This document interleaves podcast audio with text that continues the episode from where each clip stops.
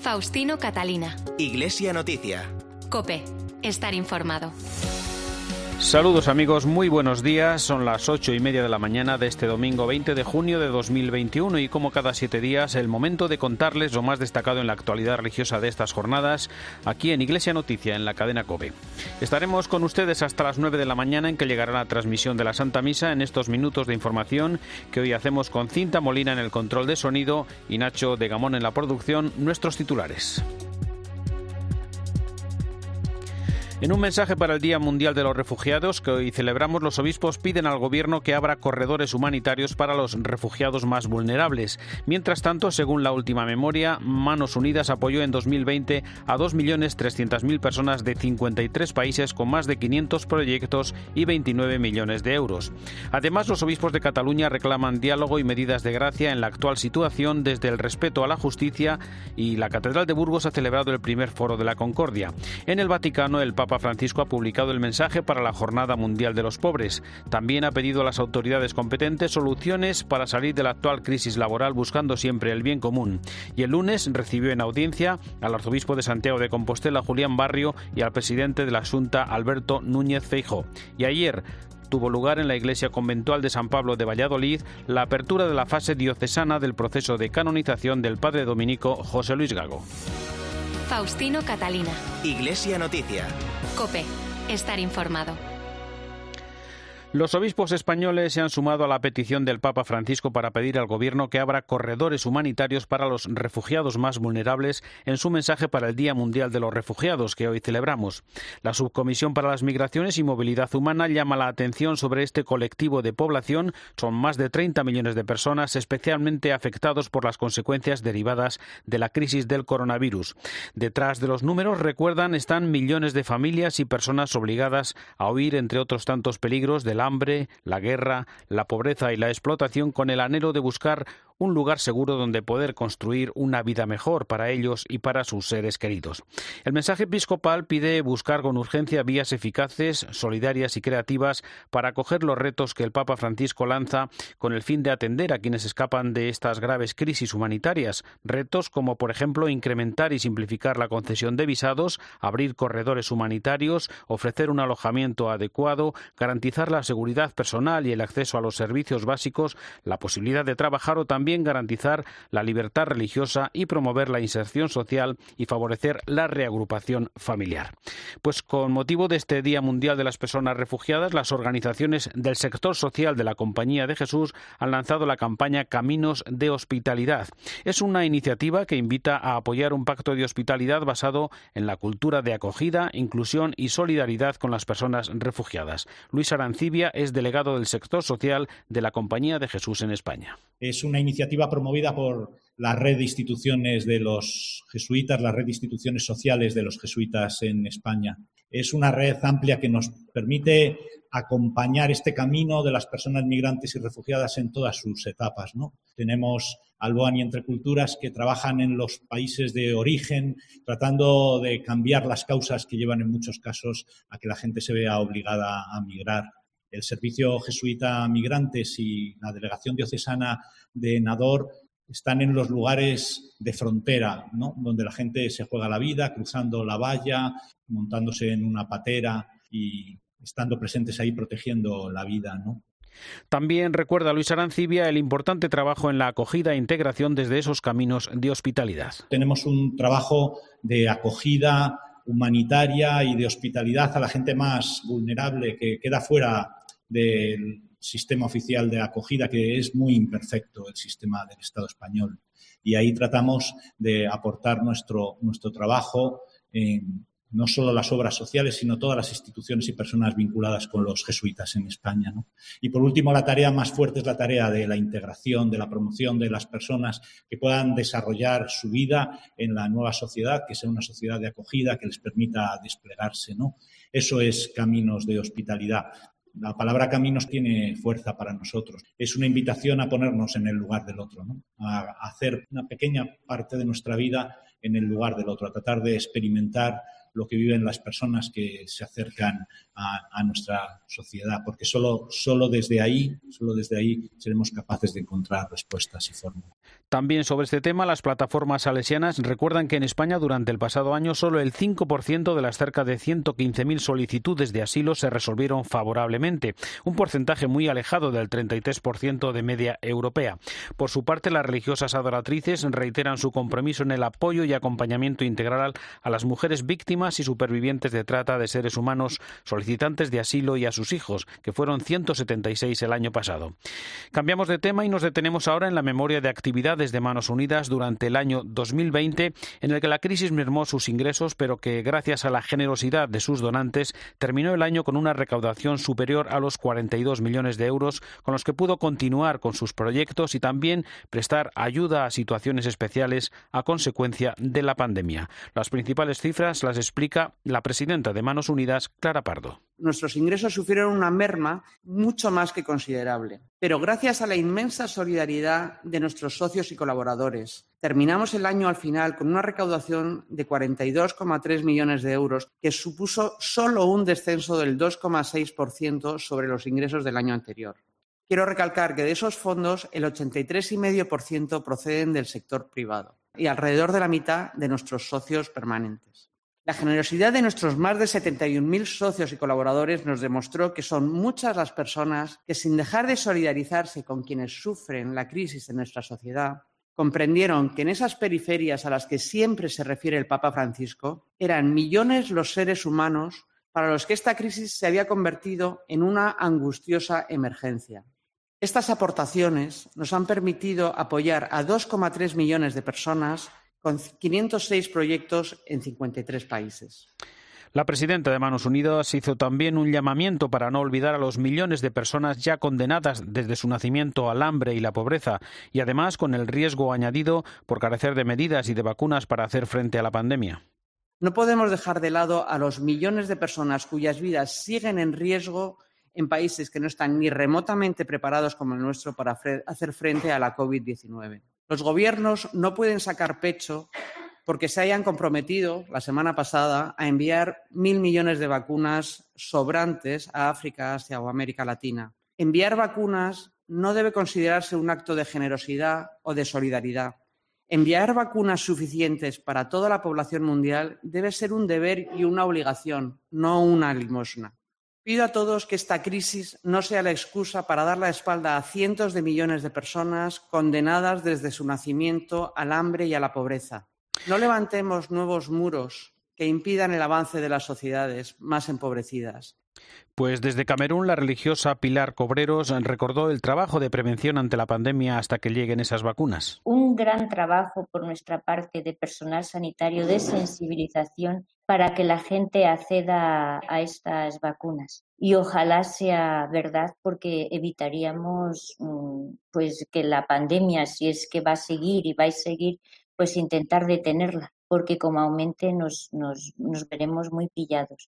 Yo creo que será una cosa positiva si es que llegan y sobre todo por parte nuestra del personal sanitario de mucha sensibilización para convencer a la gente de que se, que se las ponga. No sé si se me ha oído. Pedro Camajá es activista político y defensor de los derechos humanos en Guatemala, donde trabaja con los pueblos indígenas y campesinos, y comentó el impacto del coronavirus en la desigualdad social y económica que ya sufren las comunidades más pobres del país. Los procesos impulsados por Fundebase desde hace mucho tiempo, con apoyo de Manos Unidas, demostró frente a la, a la pandemia una alta importancia ante las realidades que vivimos. Al juntar nuestra historia nuestra cosmovisión, formas de vida, capacidad resiliente, pero también ese espíritu de solidaridad que tenemos. Debemos de tener presente entonces como retos que debemos de fortalecer nuestra organización comunitaria para el ejercicio de la gobernanza desde las prácticas ancestrales. Debemos de involucrar entonces eh, más a las comunidades para el control y uso de los recursos para garantizar una inversión real y transparente desde el Estado. Los obispos de las diócesis de Cataluña, tras el último encuentro de la Conferencia Episcopal Tarraconense, han publicado un comunicado ante el actual contexto social y político. Reafirman en él su convencimiento en la fuerza que tienen el diálogo y las medidas de gracia en todas las situaciones de conflicto y siempre desde el respeto a la justicia. Nos amplía esta información desde COPE Barcelona, Yolanda Canales. Los obispos de la Conferencia Episcopal Tarraconense destacan la fuerza que puede tener el diálogo y las medidas de gracia en todas las situaciones de conflicto. Así lo dicen en un comunicado que han difundido tras la reunión que han mantenido esta semana, comunicado en el que aseguran que el logro de un recto orden social que permita el desarrollo armónico de toda la sociedad necesita algo más que la aplicación de la ley. Por este motivo, y según los obispos, hay que proponer el diálogo siempre como vía efectiva que dé respuesta a la esperanza de resolver las divisiones.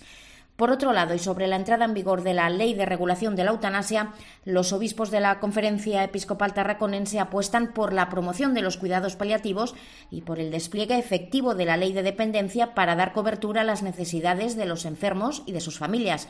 Consideran que es deseable reflexionar desde los propios valores y creencias y dejar constancia por escrito en el documento de voluntades anticipadas, donde se puede especificar tanto el rechazo a la eutanasia como a las acciones destinadas a prolongar el proceso de muerte. En este sentido, sugiere firmar el documento de voluntades anticipadas elaborado por la Conferencia Episcopal y que próximamente se facilitará a las parroquias y comunidades. El obispo de Jaca y Huesca, Julián Ruiz, recuerda en su última carta pastoral que con la ley de eutanasia que entrará en vigor el día 25 se da un paso equivocado que propicia la cultura de la muerte, porque la eutanasia es un fracaso social, una solución errónea e indigna, dice, a un problema vital, una equivocada ayuda activa a morir. Por su parte, el obispo de Córdoba, Demetrio Fernández, señala que esta ley supone un paso atrás en la defensa de la vida, es una derrota del hombre de hoy que se presenta con tintes de libertad, pero que esconde un egoísmo acumulado nuestra sociedad. Más cosas, el nuevo arzobispo de Sevilla, José Ángel Saiz Meneses, nos habló aquí en COPE del papel de la religiosidad popular en la sociedad actual y al servicio de la transmisión de la fe. Te das cuenta y captas eh, la, fuerza de la religiosidad popular como, como, como, muro de contención del proceso de secularización que asola eh, Europa Occidental y te das cuenta también de la profundidad, es decir, fuera de los prejuicios y estereotipos en las hermandades hay vida espiritual y hay vida litúrgica, hay formación seria y, profunda cada vez mayor y hay una obra social impresionante. Y hay otro elemento muy importante que es la transmisión de la fe, tan esencial para el futuro de la Iglesia y que cuesta tanto ahora en nuestras familias y en nuestras escuelas y en las parroquias. Bueno, pues en las hermandades se vive con una naturalidad extraordinaria y como por ósmosis se va transmitiendo la fe y encuentras niños, adolescentes, jóvenes, adultos. Bueno, pues eso es una riqueza que yo intuía y que voy descubriendo y que, y que también es, es, todo un regalo del Señor para un pastor. También nos habló del mensaje de alegría y esperanza que la Iglesia puede dar a una sociedad que las necesita. Efectivamente, es que, es que eh, eh, hemos de ser serios, profundos, intensos, pero a la vez con un talante de esperanza y de alegría que el mundo necesita, porque este mundo, esta sociedad nuestra eh, secularizada, eh, subjetivista, materialista, líquida y ahora eh, llena de celdas del enjambre digital, pues, pues es que necesita esperanza, necesita esperanza y necesita alegría. Y ese es el testimonio que hemos de ofrecer, a la vez con un mensaje claro, con un anuncio claro que tiene a Cristo en el centro. Faustino Catalina. Iglesia Noticia. Cope. Estar informado. Comenzamos en Iglesia Noticia el tiempo de la información internacional en el Vaticano, donde la semana comenzó con una audiencia del Papa al arzobispo de Santiago de Compostela, Julián Barrio, y el presidente de la Junta de Galicia, Alberto Núñez Feijó, con una nueva invitación a visitar Compostela. Además, el lunes también se publicó el mensaje de Francisco para la Jornada Mundial de los Pobres que se celebrará el 14 de noviembre. Nos lo cuenta desde Roma la corresponsal de COPE, Eva Fernández. Buenos días. Buenos días. Sí, la semana arrancó con el mensaje a una jornada que fue lanzada por el propio Francisco como culminación del Jubileo de la Misericordia. Se trata de un texto muy potente en el que el Papa subraya que el lema de la próxima jornada es una invitación a no perder de vista la oportunidad de hacer el bien y no significa simplemente aliviar nuestra conciencia dando alguna limosna, sino más bien de contrastar la cultura de la indiferencia y la injusticia con la que tratamos a los pobres. Rino Fisichella es el presidente del Pontificio Consejo para la Nueva Evangelización. Las fuertes palabras con las que el Papa inicia el mensaje son claras. Eh, pide que cada uno asuma su responsabilidad sin delegar en otros. La pobreza es fruto de grandes responsabilidades objetivas, por lo que hay que analizarlas y cuando sea posible superarlas en profundidad. Asegura el Papa que el estado de bienestar en el que vivimos hace más difícil aceptar sacrificios y privaciones. Parece incluso que se está imponiendo la idea de que los pobres no solo son responsables de su condición, sino que constituyen una carga intolerable para un sistema económico que pone en el centro los intereses de algunas clases privilegiadas. El Papa recuerda además que tenemos muchos ejemplos de santos que han hecho del compartir con los pobres su proyecto de vida, entre ellos el padre Damián apóstol de los leprosos, un testimonio muy actual en esta época marcada por la pandemia. Si las circunstancias lo permiten, el Papa celebrará la próxima jornada con una misa en la Basílica de San Pedro y, si es posible, invitando a comer a un numeroso grupo de personas sin hogar. Y el pasado lunes, efectivamente, el Papa recibió en audiencia al arzobispo de Santiago de Compostela, Julián Barrio, y al presidente de la Junta de Galicia, Alberto Núñez Feijó. El arzobispo renovó a Francisco la invitación para peregrinar a Compostela en este año santo que el propio pontífice prolongó hasta 2022 para permitir que muchos más peregrinos puedan realizarlo. Ha sido, por cierto, la primera vez en la historia que ha ocurrido. El Papa ha estado muy cariñoso con, nosotros en la audiencia. El objetivo era agradecerle el que haya prolongado un año más el año santo. Y yo le he explicado un poco pues toda la programación pastoral que hemos hecho con, con, esa inquietud y con esa preocupación de decir que el año santo sea un año de conversión y de reconciliación. El presidente de la Junta puso al día al Papa de la situación de la región tras finalizar la etapa más dura de la pandemia. Y Francisco le recordó con simpatía que en sus tiempos de Argentina todos los españoles eran gallegos. El arzobispo le regaló la Medalla del Año Santo, un libro sobre las mejoras realizadas en la Catedral de Santiago y una caja de bombones típicos de la ciudad. En estos momentos el Papa ha recibido ya a tres delegaciones, la de Manresa, la de Ávila y la de Toledo que le han invitado a viajar a España. Por otra parte, eh, no olvidemos que el 12 de marzo de 2022 se cumple el cuarto centenario de la canonización de cinco grandes santos, Santa Teresa de Ávila, San Ignacio de Loyola, San Francisco Javier, San Isidro Labrador y San Felipe Neri. Sobre el mensaje de Francisco para la Jornada Mundial de los Pobres, escuchamos el comentario desde Roma de Antonio Pelayo. Buenos días. Buenos días porque pobres tendréis siempre con vosotros. Esta frase de Jesús que recoge el evangelista Marcos es hoy más realista que nunca y es de una lógica aplastante que haya sido escogida como lema de la quinta jornada mundial de los pobres que se celebrará el próximo mes de noviembre. En el mensaje escrito por Francisco con esta ocasión, el Papa asegura que a causa de la pandemia los pobres han aumentado desproporcionadamente y por desgracia seguirán aumentando en los próximos meses. Las largas filas frente a los comedores de Cáritas son la prueba tangible de este deterioro social. El Papa quiere que esta Jornada Mundial de los Pobres arraigue cada vez más en la Iglesia y por eso nos recuerda que no podemos esperar a que los pobres llamen a nuestras puertas. Es urgente que vayamos a encontrarles en sus casas, en los hospitales y en las residencias, en las calles y en los rincones oscuros donde a veces se esconden.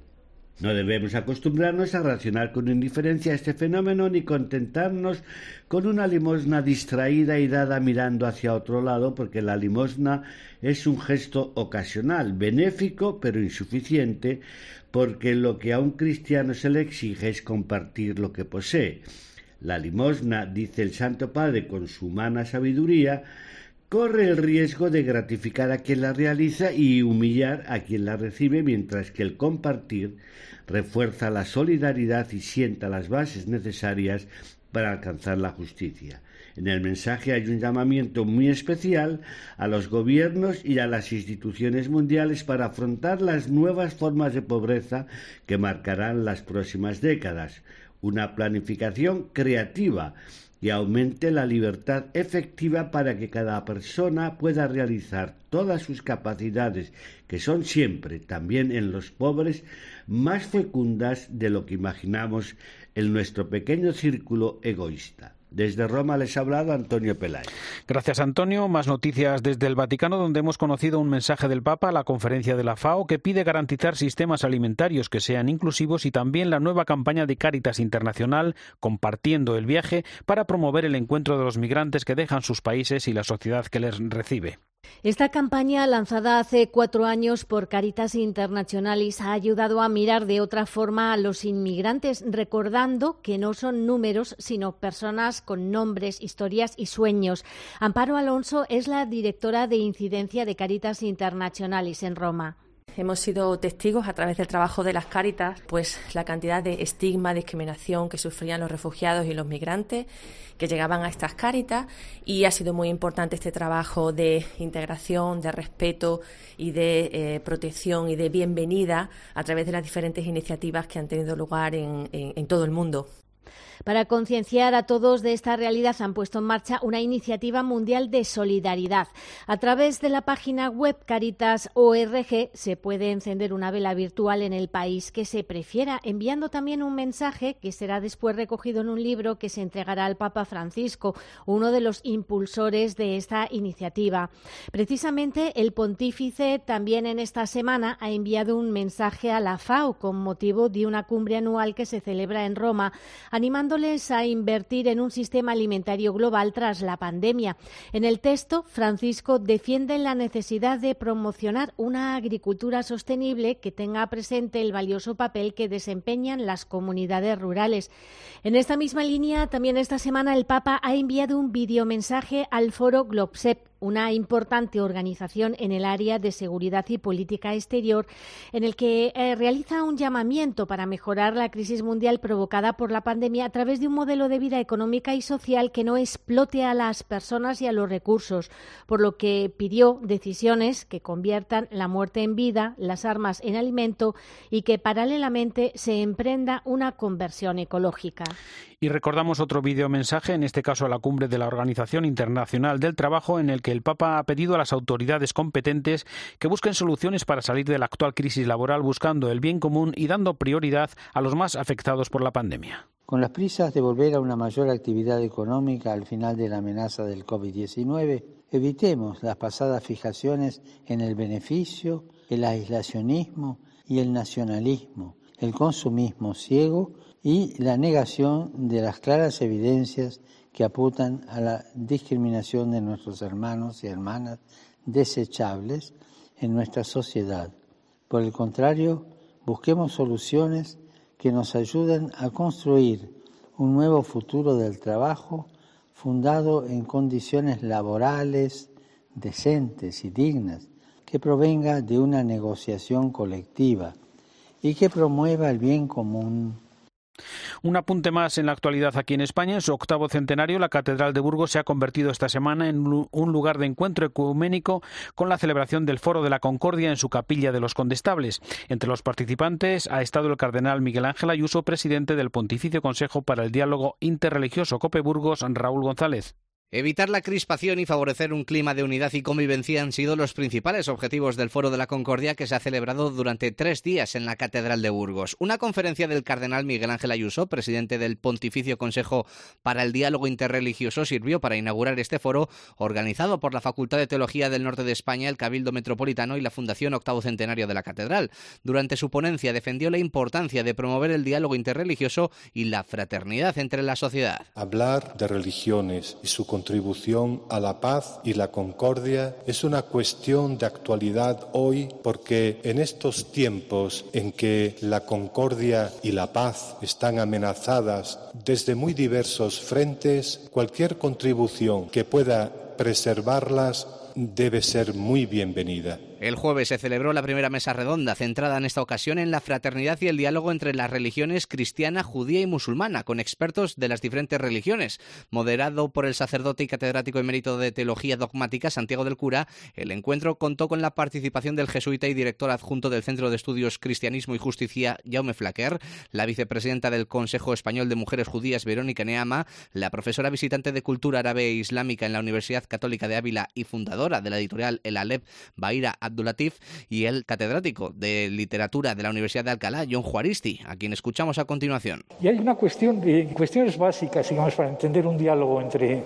entre las religiones. Es la cuestión de la herencia. El cristianismo hereda del judaísmo y el islam hereda del judaísmo y es la tercera revelación. Bueno, el problema de la herencia me parece que no se agota en eso, ni mucho menos, que y no se agota, digamos, la posibilidad de la discusión. Y el viernes se llevó a cabo la última sesión moderada por el decano de la Facultad de Teología de Burgos, José Luis Cabra, y en ella debatieron Juan Luis Arzuaga, María Martínón Torres, Javier Prades y Miguel García Baró, en la que abordaron la concordia entre saberes. Todas las charlas se pueden volver a ver en cope.es.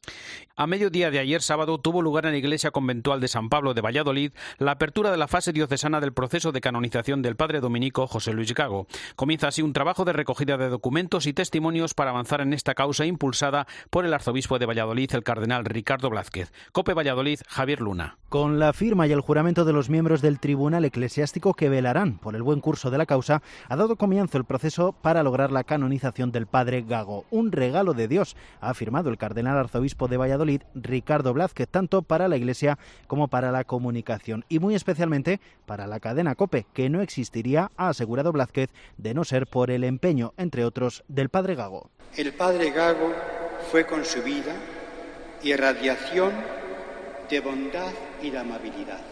Deseamos que el testimonio del Padre Gago sea oficialmente conocido y reconocido por la autoridad de la Iglesia. Asegura Blázquez que hay razones de sobra para buscar este reconocimiento. Dejó un perfume y un olor de santidad, claramente perceptible. Nos dejó una estela luminosa que en medio de tantas oscuridades alumbran nuestro camino. El padre Gago dejó una fuerte impronta en los medios de comunicación. La postuladora de la causa, Alejandra Torres, ha destacado cómo este fraile dominico, apodado cariñosamente el evangelizador de las ondas, hizo de la radio un altavoz de la obra social de la Iglesia. Desde sus inicios hay un ministerio pastoral y catequético para hacer llegar al Evangelio a través de los medios que Dios le había dado, en un momento de renovación dentro de la Iglesia. Quería hacer de la radio un gran púlpito para que pudiera llegar el mensaje del Evangelio y de la Iglesia fuera del templo. Una radio decía que no encierre el mensaje en la sacristía, que llegara a las casas. Con estas iniciativas radiofónicas iba reforzando la presencia religiosa en la emisora, pero dándole un aire nuevo. En Valladolid se aguarda la esperanza de que el proceso culmine con la canonización del Padre Gago en la iglesia de San Pablo, de la que fue prior hasta en cuatro ocasiones. Aún queda camino, la fase diocesana que hoy se ha abierto deberá pasar antes por Roma.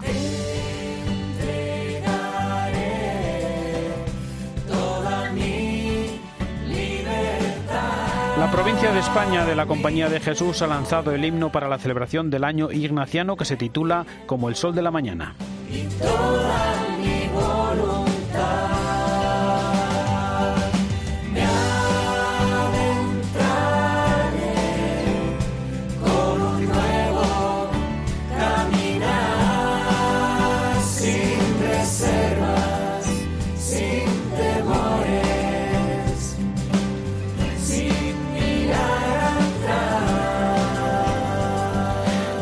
Llegamos así al final de esta edición del informativo Iglesia Noticia. Ha sido el programa 1729 en este domingo 20 de junio de 2021. Un minuto para la actualidad, después la Santa Misa, hasta dentro de siete días. Un saludo de Faustino Catalina.